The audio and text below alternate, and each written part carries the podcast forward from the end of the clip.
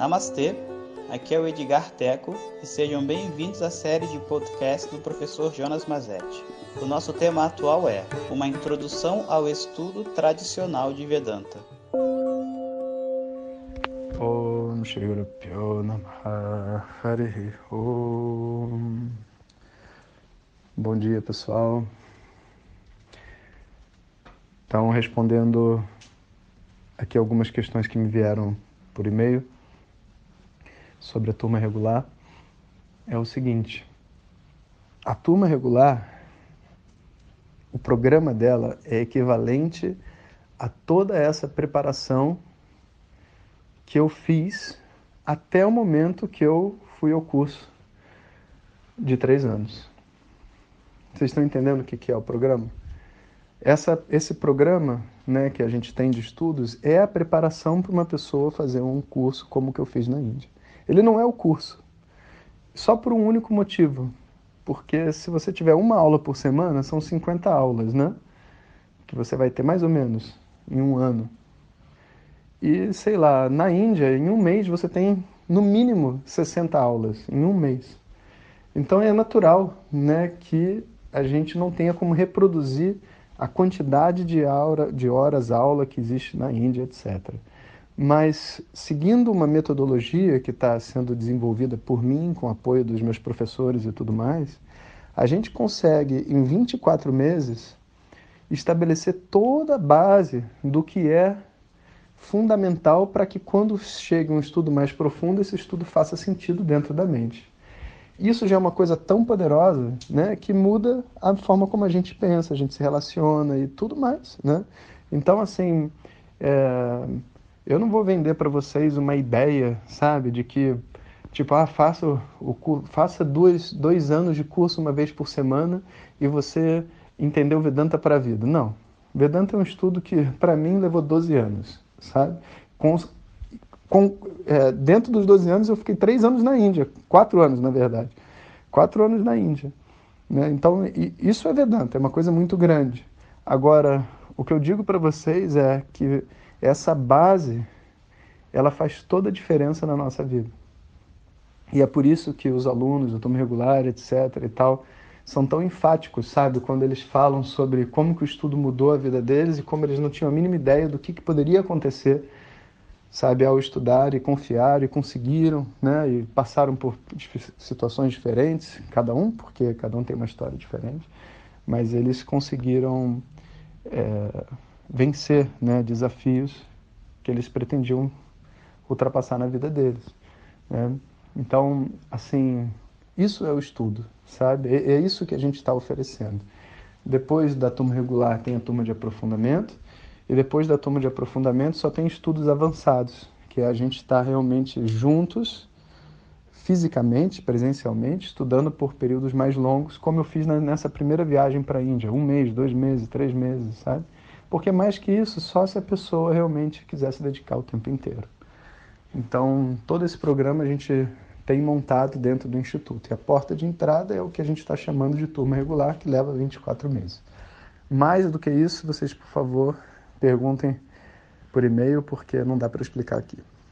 Então, continuando, olha, aí eu cheguei e pensei, vou demorar oito anos para eu terminar esse estudo de preparação, como eu, eu vejo gente, teve gente que eu fui para a Índia, voltei da Índia, a pessoa ainda está no mesmo ponto, assim, avançou quase nada da onde ela estava, porque porque tem que ter dedicação, e dedicação precisa de tempo, estímulo, etc.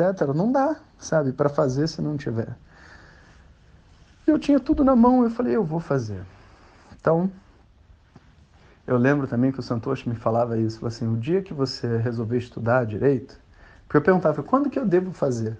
Ele falou assim, o dia que você resolver estudar direito, você não vai me perguntar quando você deve fazer, você vai dizer, eu vou fazer.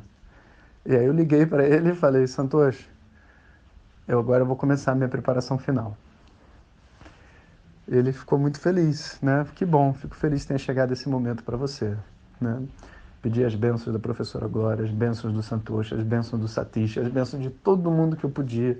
Montei um programa, dividi com todos, todos os companheiros que eu tinha passado por mim de, de curso e, E aí peguei, eu pedi ao Nikhil, Nikhil, eu preciso de aula particular, né? O Nikhil, aquele professor de sânscrito que eu contei, ele, tô com você, vamos nessa, sabe? E então a gente começou um ritmo onde eu estava vivendo, literalmente, quase como um, um ashram dentro da minha casa.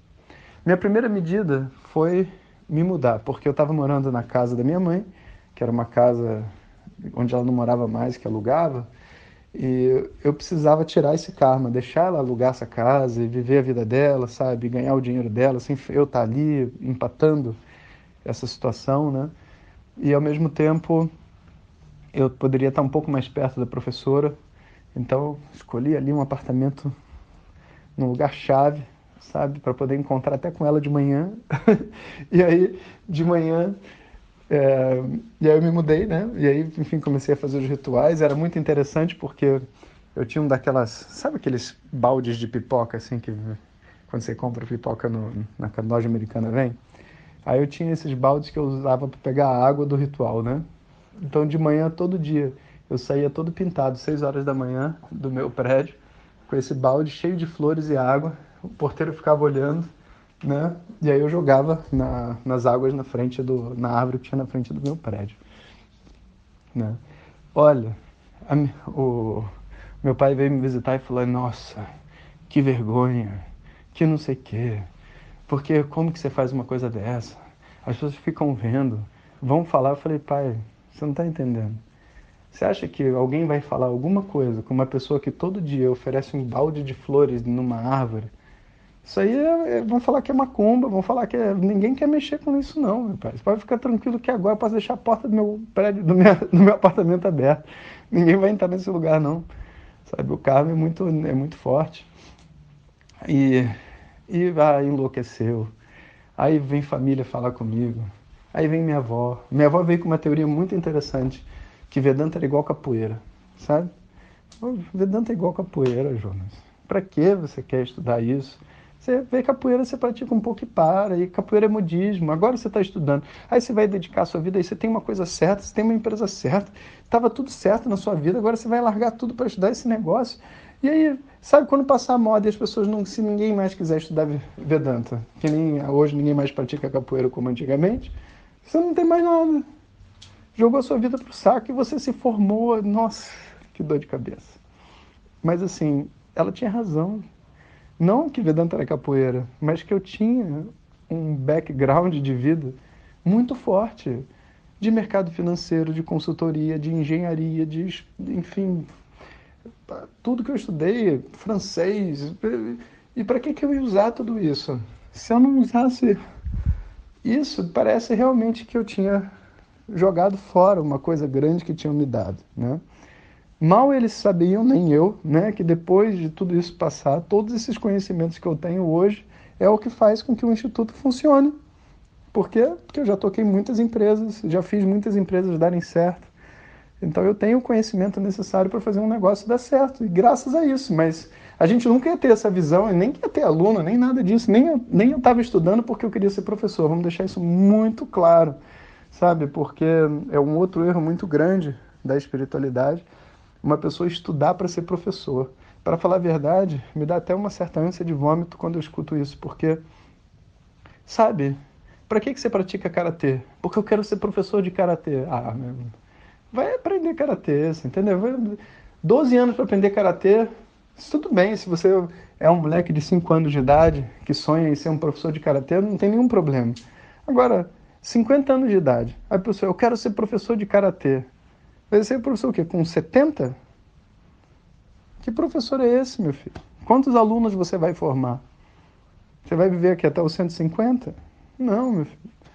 Ser professor não, não deve ser o objetivo de nada dentro da espiritualidade. Você quer estudar astrologia? Estuda. Por quê? Porque você gosta. Você gosta de astrologia? Estuda. Não estuda para virar astrólogo e muito menos para ser professor de astrologia. Se um dia você virar astrólogo é porque a astrologia entrou na sua vida e deu certo. E fluiu. E se um dia você virar professor de astrologia é porque fluiu mais ainda. Mas não é porque você quis que fluísse, né? Então, sabe, é uma visão um pouco equivocada que a gente tem nesse mundo espiritual. Então, o que estava na sua mente, Jonas, naquele momento? Uma única coisa: eu quero conhecimento. Eu quero conhecimento de mim mesmo. Eu não quero passar o resto da minha vida enxugando gelo, sabe? Tentando, sabe, ser feliz e acumulando coisas, tomando remédio para dormir, tendo problema em casa, não conseguindo lidar com os meus filhos, com meus pais. Com... Eu não quero isso. Eu não quero isso. Isso eu não queria definitivamente, isso estava muito claro. E se esse conhecimento tem como resolver isso, então eu vou até, até o fim. Ou até ele me mostrar que ele não tem capacidade para resolver isso também. Porque quem estuda, aluno de Vedanta, estudante de Vedanta, tem que ter a mente aberta. A gente não está estudando cegamente, acredita que vai dar certo. Não. A cada etapa você tem que ver as coisas fluindo e progredindo, senão você vai falar: não, não quero estudar. E esse era o meu alvo. Né? Eu queria esse conhecimento. E agora eu estava com aquele alvo fixo na cabeça. Eu não estava maluco, eu não estava obsessivo, eu estava simplesmente apaixonado. Apaixonado por uma tradição, sabe, envolvido até o pescoço com todas as disciplinas lindas que tem dentro da tradição védica, sabe? E ouvindo todo mundo e sem depender de ninguém. Foi um momento assim muito áureo karmicamente ter essa oportunidade, né? E que eu acho que foi fruto dessa construção, desse suor, né, que eu tive, das bênçãos com certeza de muitos mestres, né? Inclusive, acho que dos meus pais, porque eu tenho certeza que meu pai, minha mãe, minha avó e toda a família fizeram muitas orações, pedindo pelo melhor. Eles acreditavam que o melhor era a opção deles, mas eu sei que no coração deles eles queriam que era melhor para mim. E isso tudo se junta de uma determinada maneira dentro do universo, sabe? Que produz assim um furacão kármico, sabe? De oportunidades. E eu estava ali sedento por elas, então eu falei, é agora.